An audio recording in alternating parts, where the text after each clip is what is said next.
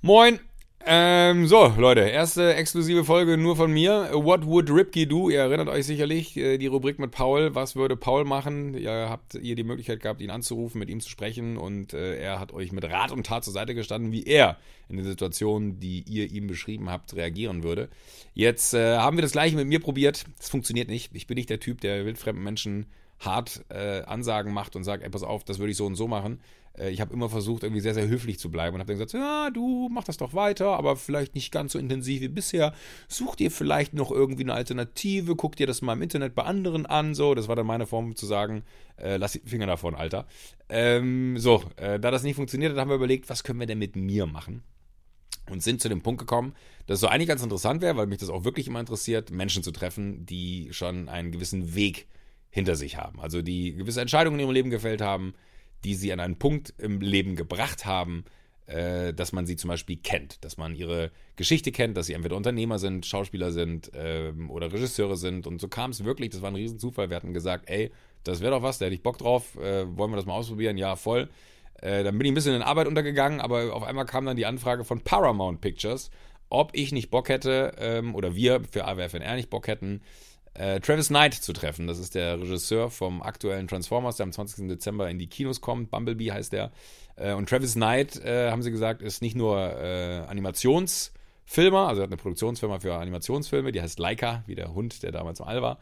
Ähm, nee, äh, der ist vor allem auch, was heißt nicht vor allem auch, der ist der Sohn des Nike-Gründers.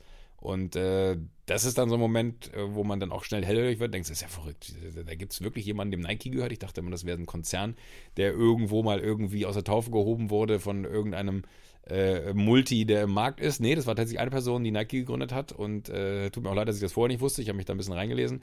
Und Travis, der Sohnemann ähm, vom Gründer, ist Hollywood-Regisseur geworden. Und das ist ja schon irgendwie eine interessante Geschichte, dachte ich. Ja, klar. Ey, Paramount, wenn ihr uns den da hinsetzt und ich jetzt nicht irgendwie nur eine Viertelstunde habe äh, mit ihm, dann hätte ich Bock, weil normalerweise kommen solche Typen dann immer in eine Stadt, machen Promo, treffen sich mit Zeitungen, äh, also mit Journalisten im Generellen und mit, mit Fernsehsendern und weiß nicht was und machen dann Interviews, die so 10, 15 Minuten dauern, manchmal auch nur 8 Minuten dauern. Und ich habe gesagt, ein bisschen mehr Zeit hätte ich schon gerne. Ich würde gerne ein bisschen ausgiebiger mit ihm plaudern, auch über nicht nur über den Film, sondern auch so ein bisschen über den Werdegang von ihm, ähm, weil ich mich ein bisschen schlau gemacht hatte, was er schon alles gemacht hat. Und dann haben sie gesagt, ja, ist kein Problem. Reicht denn eine halbe Stunde? Ich habe gesagt, ja, eine halbe Stunde kriegen wir eine Menge bequatscht. Und äh, so war's. Wir haben uns hingesetzt äh, in Berlin ähm, und haben natürlich auch über den Film gesprochen, das muss man fairerweise sagen. Das ist natürlich auch ein Promo-Talk, ne? Das ist Geben und Nehmen. Wenn ich was von ihm erfahren möchte, möchte er auch darüber reden dürfen, dass er einen Film gemacht hat. Aber es war ganz interessant, weil ich auch die Frage gestellt habe, zum Beispiel, ob so ein, so ein Regisseur an so einem Set nervös ist. Und es war äh, interessant zu hören, wie er darüber gesprochen hat. Und äh, ich habe jetzt auch nicht allzu viel mit ihm, das muss man vorweg sagen, falls jetzt irgendwer denkt, so jetzt erfahre ich ganz viel über die Gründung von Nike, über seinen Vater gesprochen, weil ähm, das habe ich tatsächlich auch mal von Paul gelernt. Paul meinte, er hat halt immer einen guten Bezug zu Menschen, die er dann in der Formel 1 kennenlernt, ähm, internationale Schauspieler oder was weiß ich nicht, eine Fußballer, mit denen er rumhängt. Du kannst natürlich mit, mit einem Fußballer darüber sprechen, was das für ein krasses Spiel war, als er das Tor gemacht hat. Im Zweifel hat dieser Fußballer da aber schon 10.000 Mal darüber gesprochen.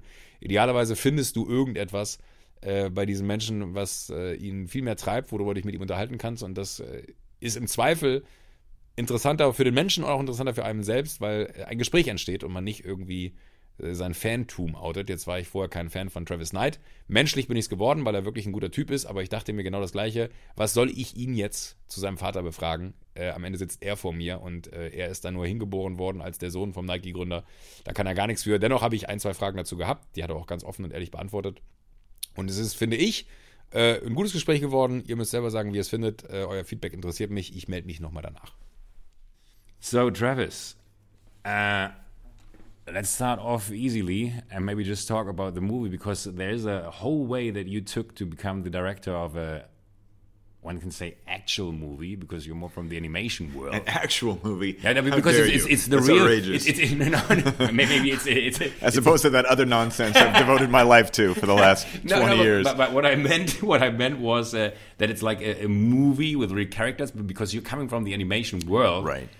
Is that something where you said because I, I read that big interview of yours uh, in Fast Company where you really people uh, told that there are about 130,000 frames still to do by the moment they were interviewing you. so it's kind of a total different approach to, to Right. do a movie. Mhm. So uh, what I was interested in is whether that was kind of a really life goal that you set yourself because you wanted to do a real movie instead of an animation movie, or is that mixture the, the thing that kicked you?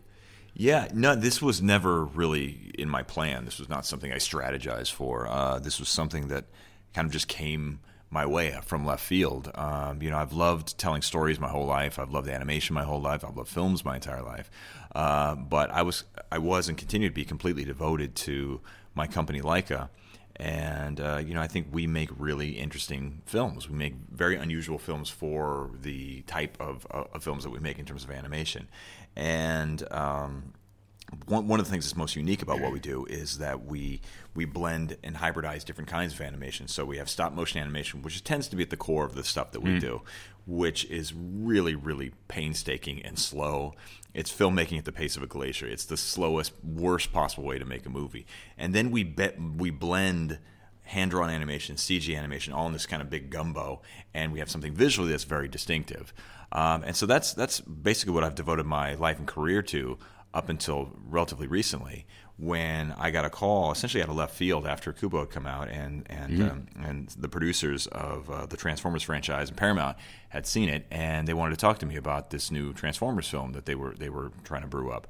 And I thought for sure that they'd gotten the the hold of the wrong guy. Because, There's another Knight. Yeah, I was like, oh, clearly this is a mistake because I'm absolutely not the most obvious choice for something like this. Um, until I started to, to dig into the kind of thing that they wanted to do, what they were looking for. And that's when I realized that I actually was the right choice for something like this. So this was not something I ever intended to do. This was something that, that came my way. And once it was in front of me, I wrapped my arms around it and I wouldn't let go until it was finished. Is that a, a did you grow up with Transformers and everything? I did, yeah. Classic question, actually, but, but you know, yeah. you, you did grow up. Uh, regarding the cars, did you had influence on the cars? Because I kind of had the feeling I was watching with, with Paul, the guy with whom I'm doing yeah. the, the podcast, and he was like, I tell you, they had a Corvette at home, and that's kind of his uh, thing to. And, and actually, after, I don't know. After two minutes, he was like, "That Corvette will be built in the end, and it's all set, obviously." But but uh, is that a thing where, where you had like parallels to your to your own? I mean, world? You, you, you most certainly as you as you're creating stories and as you're as you're uh, crafting a film, you draw uh, inspiration from your own life, from the people in your life, from your own experiences, and so in, in, in big ideas and in, in, small details, you weave these aspects of who you are into the film. Uh, but I was never a car guy, so that specific thing was not uh, a part of my, my my childhood. I was never into cars that much. Never. No. Not, not at all. But I, I was a now. Transformer. no, I'm still not. no, but I was a Transformers fan and, and continue to be when I was a kid. Um, I was around, I, I, don't know, I guess around nine years old when um, when the Transformers first thundered over to American mm-hmm. shores. And the first thing I was exposed to was the the, the cartoon miniseries. And I think there might have been like maybe five or six episodes or something, if, if memory serves, but something like that. But anyway, it was on you know after school and i had never seen anything like it. This i just thought it was so cool these sentient space age robots who come to earth and essentially hiding in plain sight. And it was as if you know all the objects around us uh, it's a very kid-like idea that, that the kind of the things that are surrounding us have some kind of inner life. And if if, you, if somehow you're able to activate or say the right secret code or handshake somehow they could spring to life and mm-hmm. and and you know you can go on adventures with them. I, there, there was something that was just so cool about that idea um, so I loved the Transformers as a child. And so when we started talking about this movie, that was the feeling that I wanted to evoke with this film. I wanted to try to to to uh, bring back that feeling of, of wonder of magic that I, that I was first exposed to when I saw the Transformers, you know, thirty some odd years ago, and that, that was that was really my my into this story, and then trying to think about the emotional aspect of, of the story that I wanted to tell was really at the core of everything. I mean, you have to, for me, I have to build the story around some kind of strong, powerful, emotional core. Yeah.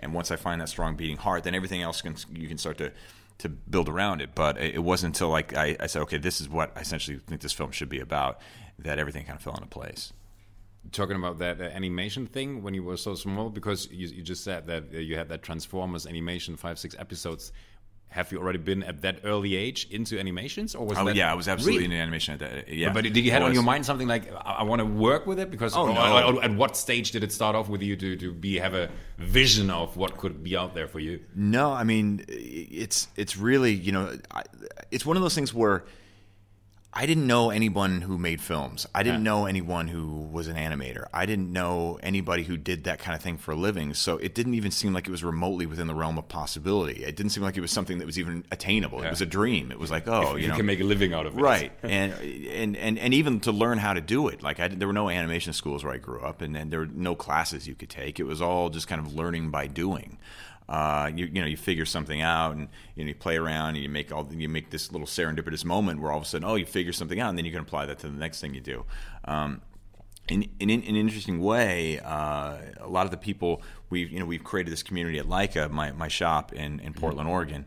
Uh, and what do you call it? A shop? I like that. Yeah, it, it that, really, so, that, sounds so, so, tiny and beautiful. It Actually, is, It's around 400 people, is it? Yeah, it's about yeah, that's about right. It, but but relatively speaking, it is tiny for like for the anim. I mean, for the, the, animation business. For the animation business, I mean, our animate our team of animators about you know anywhere from twenty to thirty people, and you can have three, four, five, six times that on a typical animated film. So we do a lot more with a lot less. But you know, my story is very similar to a lot of the other animators who, who I've met. Uh, they we kind of these these weird isolated little misfits who who had this, this deep and abiding passion to do this thing, and we just kind of figured it out. And ultimately, we we we found each other at, at, at our studio. And but at that time, uh, when I was exposed to Transformers, I, I had already had a, a, real deep love for animation. I just didn't think it was ever something I could do for a living. Crazy. Is that yeah. sometimes crazy to you that you made yeah. a living out of it? It's absolutely crazy. I mean, I I think what I'm doing now, um, it, it, it it continues to blow my mind. I can't believe how blessed I am to do something I love. Traveling the world, telling everybody what you love to do. Yeah, it's amazing. It's, it's really been an amazing life but, but talking about all these, uh, because we've got a lot of young guys listening or ladies too listening uh, to the podcast.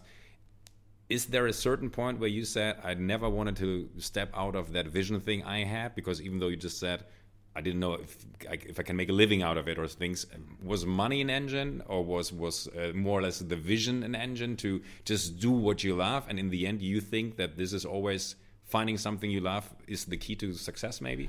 Ultimately, I think that that what you just said really fundamentally is the key to success. And if you def- define, define success by fulfillment and happiness, which I generally do, uh, then I think that's right. And, and it's actually a, a, bit of advice that my father gave me when I was relatively young, um, and he told me to. Um, you know, to, to not seek a uh, you know a job or a career or profession. He told me to seek a calling, find that thing that you really feel like you were put on this earth to do, and then go for it as hard as you can and you know that was something that he did. I mean, when he when he told his father what he wanted to do for a living, his his, his father was completely he was he was just completely uh, heartbroken that his son you know didn't want to follow in his footsteps. That he wanted to do this crazy he had this crazy vision, this crazy dream to do something. And so you know the Knight Boys really do have a long history of disappointing their fathers. Uh, and so when I you know when I told him what I wanted to do, he, he was just kind of like, oh Jesus, here we go again. Uh, but he understood it. He understood that, that that I had this thing, this this idea, and this passion. And so, uh, in a in a way that I don't think his father ever really fully was able to support, he understood that this is something that I had to do. At the very least, try to do it. And and and blessedly, it's worked out. Do you think that's all the things that are out there? Because nowadays, I'm pretty sure you know Gary Vaynerchuk and everybody uh, uh coming from the US, which is he's kind of popular here too. Uh, do you think that all these advices uh, that are now accessible to all these people make a difference in people see their careers? I do. I think it makes a huge difference. Uh, you know, I think back to when I was a kid and I just felt so alone, so isolated when I was trying to figure these things out. When I had this love for something and I didn't know anybody, there was none of my peers, none of my friends, none of the people who were around me was interested in this kind of stuff. Uh, and so it was all just trying to figure out, you know, glean little bits of information wherever I could. I would go, I would get like a VHS tape for a, a, Bugs Bunny cartoon, and I would, you know, with the little jog wheel, I'd go frame by frame to try to study to figure out how they animated something because I couldn't figure it out. Just watching it at speed, I couldn't figure out how they were mm. able to, to make, get these motions and these and these movements. Um, so just kind of whatever little bit I could, I would try to learn from.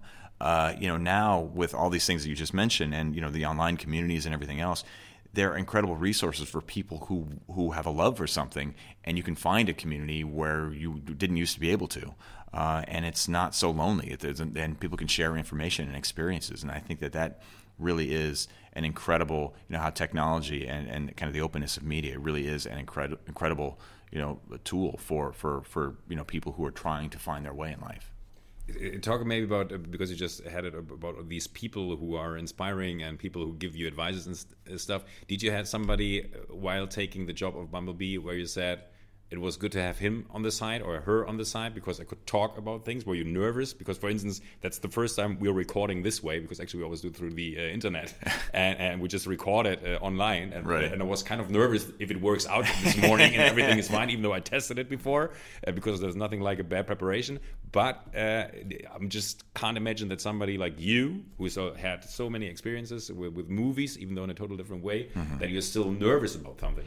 Oh, absolutely. I was terrified um, because it was something I'd never done before. I, I, do think, though, that you know, creative people, artistic people, they need to take creative risks. They need to take chances. It's how you learn. It's how you grow. It's it's easy to kind of to, to fall into a little trench of something that you're used to, and it's it's it's really important to break out of that uh, whenever possible to expose yourself to different experiences. Uh, so for me, I was really excited to take the project on but I was absolutely terrified because was, there were so many aspects of it that I'd never done before. There were certain things that that I was very comfortable on the visual effects side. You know, I, I've been doing that for for two decades, so it was like I could speak the language of the animators. I could say exactly what I wanted. I could talk frame by frame and say, you know, okay, this is the kind of anticipation I need in the follow through and everything. I, you know, we were we were speaking the same language. Um, but there are other aspects of making the film that I'd never experienced before, and I was pretty terrified. And I think compounding that was the fact that uh, you know it's franchise filmmaking. I definitely dove into the deep end, and there wasn't a single collaborator, not a single key creative, artistic person on this film that I'd known before I worked on this movie. I mean, having been at, you know, starting Laika 15 years ago, a lot of those people I've known for 10, 15, 20 years. And so you really develop a rapport and, and, and you learn how to, to help and support each other. Um, and going on to Bumblebee, I didn't know I didn't know a single soul. I didn't know anybody, and so you know you're you're gathering the crew, you're interviewing people, and and you ha- you realize that how you know filmmaking really is a collaborative process. You know you do need some one person to guide the ship, um, but it is a, a, a, community of, of people who really pour themselves into it, and that's what creates the movie. And so you really have to rely on each other.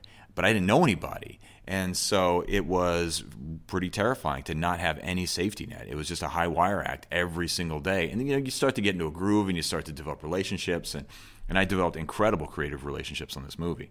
But going into it, I didn't know a single soul, which is scary.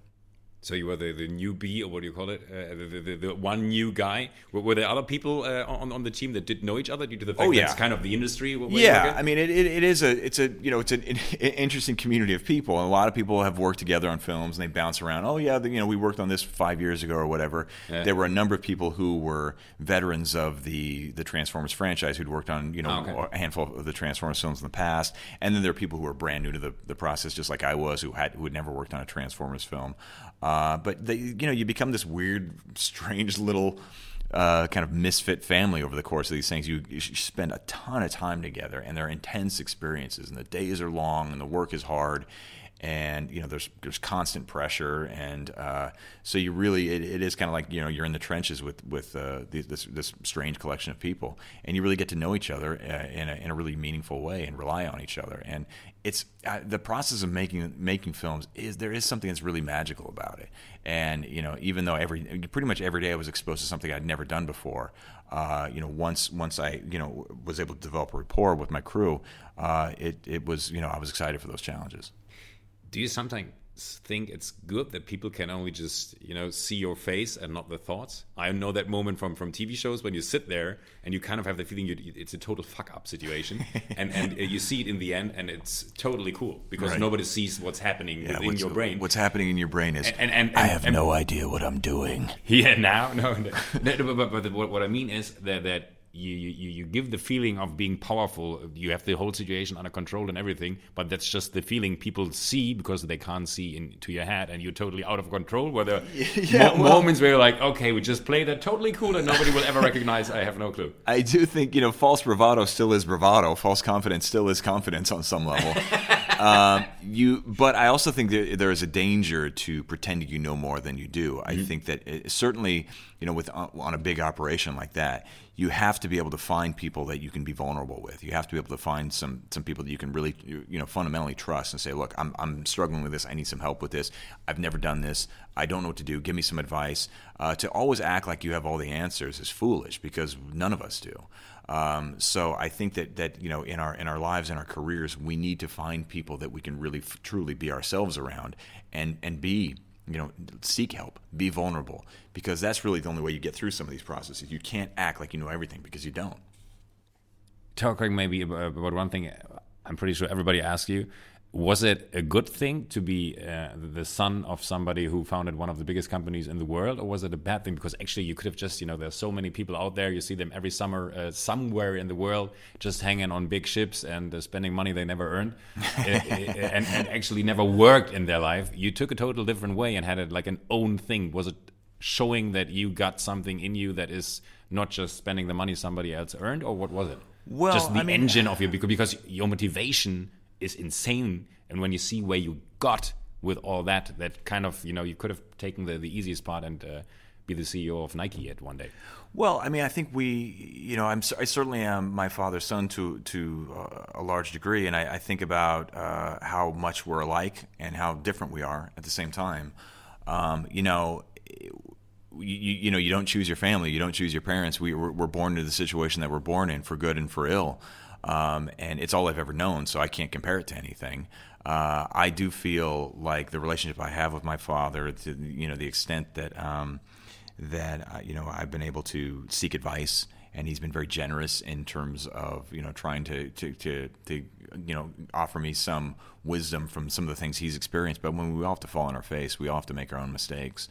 Um, but yeah, I mean, I think we all have to follow our muse. I mean, there's there's there's each person has something inside of them that that, that, that needs to get out, and it's you know it's, it's, the it's like the phrase goes. It's uh, you know if there's music within you, you have to keep playing. And so whatever that thing is that that's within you that, that really that you can harness that's specific to you and, and focus in on something that gives your life meaning. I mean, that's what you have to try to do. I mean, if you're doing something you love, no matter what it is, if you're doing something that you love, you know, it makes the hardships easier to bear, and there are going to be hardships. It makes the, it turns the failures into fuel, and there are going to be failures, and it makes the successes, it makes the highs really incredible, unlike anything you've ever felt. And so that's really when when I think about you know success, what, whether it happened to be animation or film or whatever whatever mm. was inside me that I needed to somehow get out, following that thing that I loved that's the thing really that, that fundamentally along with the people in your lives gives your life meaning and so you know my father helped me understand that at a relatively early age because that's exactly what he did so what i get out of this is actually it's not about what people achieved it's what they do with you and for you yeah, I mean, look, it's it's the you know work. What we do occupies such a huge part of our lives, uh, and there's great nobility in that. Um, and you know, it's it's but but everyone's got their own thing. I don't think any. I don't think there's a one size fits all thing. Other than you've got that's. I think that's kind of what your teens and your twenties is about is figuring that out, figuring out what your place is, where you belong, what you need to do. Um, I found that pretty early in life, and uh, and then I you know I, I went for it as hard as I could, and you know there was never any guarantee that it was going to work out, but I had to try. And if I if I was a complete a, you know miserable failure, at least I gave it my best effort. And uh, you know, so far it's been it's been going okay. Sitting here talking about a blockbuster, uh, but, but, would that be because talking about all these people surrounding one, uh, also the honesty of others isn't that maybe the most important thing? Because what you just said, if I would have been a complete failure, you have to have people around you that tell you to dude, that makes absolutely no sense for you. Uh, keep keep your hands off that topic. You do, but uh, you also have to know when people are giving you bad advice. I mean, even people who care about you can give you uh, crummy advice on occasion. You know, we all see the world through our own prism, and, and our and our prism is tainted by our own experiences and our own, you know, uh, you know, our, our, own thoughts and imagination and everything else. And so uh, sometimes people that you love and who care about you deeply will tell you the wrong thing. Uh, and you, you just have to have some degree of discernment to be able to tell the difference. I mean, we're all going to make mistakes too, but yes, it's absolutely critical, of course, to have you know people in your life who who you can be vulnerable around and who can give you the, the brutal truth, even if it's hard to hear. Do you remember the first animation thing that you really did? Something I yeah. back in, yeah? Sure. Yeah. What was it? Oh, it was it was awful. It was some it was some ridiculous superhero thing. But, And but was- you, you tried at home and, and it was just with your uh, Yeah. a mini DV or what was it? Y- y- no, we didn't have. You're way younger than I am. There's no mini. There was no mini DV. Mini DV at that time. No, okay. Was it like a Um, better camera? Yeah, you know, it's just like like a 16 millimeter. Uh, Oh, yeah, okay, this is okay. back in Oh, the yeah. days of film. Uh, and so, uh, boy, I don't I don't miss film at all. I know there are people who uh, kind of bemoan the you know the uh, the demise of film. Oh God, film was awful. There's so, there's so many things with places where and, and instances where things went wrong. I, I, I really love the you know what digital has afforded us, but. Um, yeah, I mean, and and and it, you know, it was just something that I loved to do. You know, I always had a sketchbook with me, no matter where I was- going. You know, you know, my mother ran errands. I'd bring my sketchbook and my pencil with me, and I'd be drawing constantly. You know, my brother had a baseball game. I'd be sitting in the stands, not paying any attention to the game, just drawing, creating my own comics, creating, my, you know, creating characters, creating worlds, telling stories, and very rarely did I even share that with anyone. It was essentially all for me. It was a way to get out something that was inside me. It was a way to somehow get it out, and um, and that that's always you know been a part of who I was. Uh, you know, you know, create. I love to create things. I love art. I love you know, and one of the things that's so great about films is that it combines all these incredible different art forms, from music to photography to performance to painting and illustration. It's to writing, and it's it, it feels like it's everything I love wrapped up into one thing. But is, is it uh, talking about all the good, good stuff? One major thing, because we've got a special episode talking about our failures. I, for instance, had a big appointment with the CEO of a company I work with, and that appointment was at four o'clock. And at one o'clock, my assistant called me and was like, uh, "You know that at four o'clock there's that appointment uh, in Munich with uh, the CEO?" And I was like, "Today." She was like, "Yes." And it was one o'clock, and I was sitting in my office here in Berlin, and I had to fly all the way to, to Munich to make it. Actually, if I wouldn't have made it, I'm pretty sure I would not be sitting here today because I would be applying for, for, for a different job, uh, which is kind of the biggest failure. but, You know, be prepared, be on time. Things that are really fucked up. Or Yeah. for instance, I, I canceled my apprenticeship. We've got like a three months test phase in Germany when you do apprentice uh, start an apprenticeship. I canceled it uh, by fax. I sent them a fax and it didn't pick up the telephone all day, which was really like a, a, a fuck up move because Right. it- it- it- you know that they gave me a job and I just uh, hold my naked ass into their faces. and was, it was like no fucking way I'm gonna work with you people. Is there something in, in, in your life where you say that was one thing that was bad for me but made me the person who I am today? Because actually all the things, the CEO story is more or less funny for me now because uh, you're at some point in your life, but that uh, moment where I first saw that job I'm uh, working there on is not mine. I have to do something totally different to get a different angle of uh, or different pers- perspective onto life. Did you had such a moment where where you kind of uh, thought of Oh yeah, I mean I've had countless moments like that. It's it's I mean uh, where do you even begin? I think probably you know probably the most obvious thing, just because it, it really did completely change the trajectory of my life, was uh, you know I'm uh, I've been a musician my entire life, and and uh, we don't- rap? Yes, The I, I. I had yes when I was when I was when I was very young. Uh, I got I was a teenager. I, got, I actually got signed to a record label, and um, and it was to me it, it absolutely was a dream come true. It was you know the opportunity to create uh, for a living. Again, not knowing anyone who had done that kind of thing, it just felt like it was it would be impossible. And to have this opportunity, it felt like you know felt it felt like everything was kind of coalescing in a way that I could never could have imagined.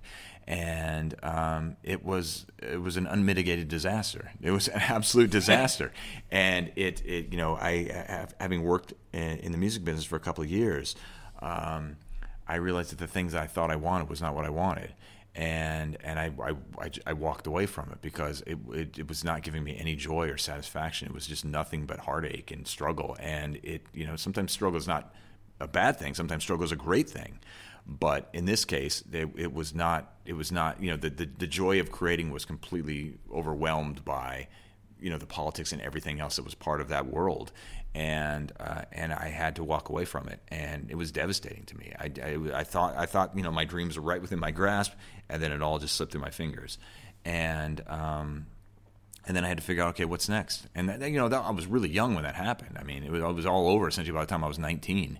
Um, but uh, I had to figure out kind of the next phase of my life, and I started to think, okay, this, that, and the other thing. And I really thought I was going to have like a career in finance or some nonsense. Really? I, thought, I figured I'd be just this miserable guy, uh, you know, doing my create, yeah, in a suit and tie, you know, creating my little artistic, little artisanal things on the side uh, for my own satisfaction. But that, you know, that I'd have to, you know, do, you know, get a real job, find a find a, a respectable career somewhere. Um, you know, even though my old man had told me, you know, given me advice to the contrary it just it just felt like this was my shot. That was my one shot to do a creative thing, um, and and it didn't work out. And so you know, ultimately, when when it came around again in a different way, um, you know, it, it, it, everything kind of fell into place. And I would not. I, it was a real left turn. I would not have done that had you know things worked out in a different way uh, in the in the first thing that I attempted. Do you sometimes think about the fact what would have happened if I have not chosen the way I choose because you know it, it No. is fate in no never. No, no, because that wouldn't have been the life for me. That was not the world for me. It, it So at know, some I- point, sorry to interrupt, but at some point you would have gotten back on that path and uh, be like, I have got that thing I can do. Animation is my world. I want to be in it. Yeah, I mean, I think you know, creative people tend to be creative in a lot of different ways. It's a, it's, it's again, it's just a way of you know, expressing the stuff Yeah. that's roiling around inside you, whether it's music or drawing or sculpture or filmmaking or whatever it happens to be. It's just you know, things inside of us are aching for expression, and so you know, it was always something I was going to do in some way. It just I didn't know what form it was going to take, and uh, you know, and ultimately when when you know when when animation um, became became that thing that that I, I realized oh this is really what I meant to do. It wasn't this other thing. Um, that's when I'm like okay I'm gonna have to I'm gonna have to go for this as hard as I possibly can. I'm gonna work my ass off. I'm gonna devote my life to this. I'm gonna be the best goddamn animator I can be. I'm gonna be the best goddamn animator in the world. And then this is actually what I thought. I'm like I'm going to be the greatest animator that has ever lived. And uh, and that's gonna take a lot of work. Um, and you know false bravado is or false confidence is still confidence. Uh, so uh, and and that was that was it. Like once I kind of went down that path, there was no turning back. This was something I was I was absolutely going to do. So get in there or don't Yeah, fully. Fully. yeah. Okay. Travis, I'm happy. so am I. Is that perfect? No, no, perfect. Because I think that the, the, the, really nice thing here is that you have that unique story with you. You know, usually you, if- if you meet someone, uh, there is not that. You know, in, in a way, everybody took their path and and, and uh, focused on what they wanted to do. But with you, at such a young age, who was looking for uh, that animation thing, I think it's crazy because I, I wanted to become a pilot. I wanted to become uh, anything uh, after that. I, I didn't make it to the pilot. I didn't make it in, into finances e- either. Uh, I, I've got sued for uh, finance betrayal, and I don't know Oh, what. Jesus. Yeah, oh Jesus! Yeah. but, but I mean, nobody knows that. Actually, I'm not supposed to tell about it. Talk about it. And, um, but in the end, I found the thing I'm doing right now just by coincidence. I had no clue what to do. So therefore, I'm, I'm totally like you said in the beginning. I feel blessed to Yeah. do what, what I do. Meet you today, have that podcast. Uh, they call it work. You know, I always say I'm afraid of that day when somebody knocks on my door and says, "Dude, from nowadays, from, from today on, we got to go out working." You got me there. And uh, I never had that, and kind of always been fascinated by people who knew so early and kind of have that ability because I, for myself, I never see the abilities that I have or the, the, the skills I have because I just think I'm doing what I'm doing. I don't see uh, any skills here. but, but, but with you, uh, obviously, as you can draw or something, there is something with you, and just it's fascinating always to see somebody who took its way. Yeah, but you know, I think you know, motivation and drive and discipline. You know, all those things are important. But like you said, you know, some of it's happenstance too. Some of it's you know coincidence. Some of it's an it's, uh, an opportunity that coming in front of you that you maybe didn't anticipate, and seeing it for what it is and grabbing it because you know it could lead somewhere that you ultimately want to go. Um, you know, the, the, those are. I think that's a part of every artist story who I've ever heard and admired, who who has, has uh, kind of found their way oftentimes it is a combination of all those things. It's it's you know kind of this burning desire within them to do what they're doing, but also they get a rare chance. They get an opportunity that they couldn't have expected, and then and they took it. Um, and so I think I think that's it. Is like especially for young people. It's like when you're when you're trying to find your way in the world, you just keep your eyes and your ears open, be a sponge, soak up everything, and and impress people. Work your ass off because people notice you when when you work hard and you're driven people pay attention to that and it, it, it registers somewhere and that'll give you opportunities and so it's just it's you know i think it's just all those things combined but like you said uh, you, you know being ready being prepared being you know ready for that chance when it comes your way i think that's critical do you see because that's something I see? We've got not as many employees as you have, but we've got a few employees, and nowadays it's five o'clock or six o'clock. They just drop the pen and like, I'm out. See you tomorrow. Yeah, and at my times, it was like uh, it's eleven o'clock in the evening. What else can I do? Uh, uh, yeah. how, how, how, do you explain that? I mean, uh, how, how, do we get them back on track? I, yeah, I think look, everyone's different, uh, you know, and and certainly I, I, I, see that too, and it's it's it's weird because that's just not the way I'm wired. Um, look, you got to find balance with your life. So it's I, I get that you know the desire to you know uh, to to not have your life solely be about work. But again, if you're doing something that really means something to you, if you're doing something you love, on some it's work, but on some level it's not work. And and I do think you've got to do whatever it takes to do your best, you know, you're the best job you can. And you know that doesn't. Sometimes that means you're not working banker's hours. Sometimes that means you're working well into the night or you know early in the in the morning. Um, if that's what the job requires, that's what it, that's what you need to do. Um, and so, you know, maybe these people who are fobbing off at you know five o'clock, maybe they're in, maybe they're not in the right spot for them. Really, maybe they'll never sit here with you. Probably not. Thank you very much, man. Thanks, brother. Ja, das war's. Erste Folge. Äh, ich habe noch gar keinen richtigen Namen dafür. Äh, überlege ich mir noch. Vielleicht habt ihr einen, äh, aber da finden wir schon noch einen. Äh, ich fand nur der Schlusssatz so gut, ne? Wenn man was gefunden hat, was man liebt, dann fühlt sich nie an wie Arbeit und ich glaube, das ist der Schlüssel ähm, zum Erfolg. Und Erfolg meine ich jetzt gar nicht monetärer Natur, sondern Erfolg eher im Sinne von, dass es einem gut geht mit dem, was man macht. Erfolg ist ja gar nicht richtig messbar. Es ist ja nur dann Erfolg, wenn es sich für einen selber gut anfühlt. Und das fand ich ist irgendwie so der gute Konsens, den ich irgendwie aus dem Gespräch so für mich rausgezogen habe, dass man immer versucht, das mit, mit anderen zu messen. Aber das ist total irrelevant. Man muss nie mit anderen messen, man muss mit sich messen. Und äh, das ist irgendwie so, so, so ein Punkt, der mir gefallen hat. Ist ja auch so, alle Wege führen nach Ruhm. Ne? Und Ruhm heißt ja auch nicht, dass man reich und berühmt ist, sondern Ruhm heißt einfach, dass ich für mich in meiner Welt äh, mich damit zufriedenstelle, was ich erreicht habe. Und das ist ja auch schon wahnsinnig viel, weil die wenigsten Menschen, die ich kenne, sind glücklich mit der Situation, in der sie sich befinden, sind immer auf dem Weg nach mehr, nach mehr, nach mehr. Aber eigentlich muss man nur das eine finden, was einen zufriedenstellt. Und das ist dann der Moment des äh, absoluten Ruhms für einen selber. Lasst mich mal wissen, wenn euch die Folge gefallen hat, weil das ist jetzt tatsächlich ja so, so ein kleiner Testballon, den wir hier mal gestartet haben. Vielleicht macht man das öfter. Äh, vielleicht aber auch nicht. Es liegt äh, sicherlich nicht nur an euch, sondern auch daran, wer noch zusagt und wer noch Bock hat. Ähm, auch wenn irgendwie interessante Unternehmer sich hier in unserem Podcast-Hörerkreis befinden. Ne? Schreibt uns einfach mal. Ähm, ich hätte Bock, da herauszufinden, ob man sich mit dem einen oder anderen mal hinsetzt. Ich habe schon so eine Liste selber mir erarbeitet, wenn ich gerne noch treffen würde wo ich auch bei dem einen oder anderen weiß, dass er sich vielleicht mit mir hinsetzen wird. Kann ein Sportler sein, kann ein Schauspieler sein, kann ein Unternehmer sein. I don't know. Es gibt so viele Menschen, die irgendwie eine Geschichte zu erzählen haben und äh, ich hatte Lust, da für euch ein bisschen tiefer zu gehen, aber jetzt nicht in anderthalb, zwei Stunden, sondern immer kurz, knackig, gut und äh, das dann so alle zwei, drei, vier, sechs, acht, zwölf Wochen, je nachdem, wie die Zeit es zulässt. Also nochmal danke für eure Zeit, habt einen äh, wunderbaren Tag und äh, bis nächste Woche, da gibt es eine neue Folge AWFNR. Tschüss.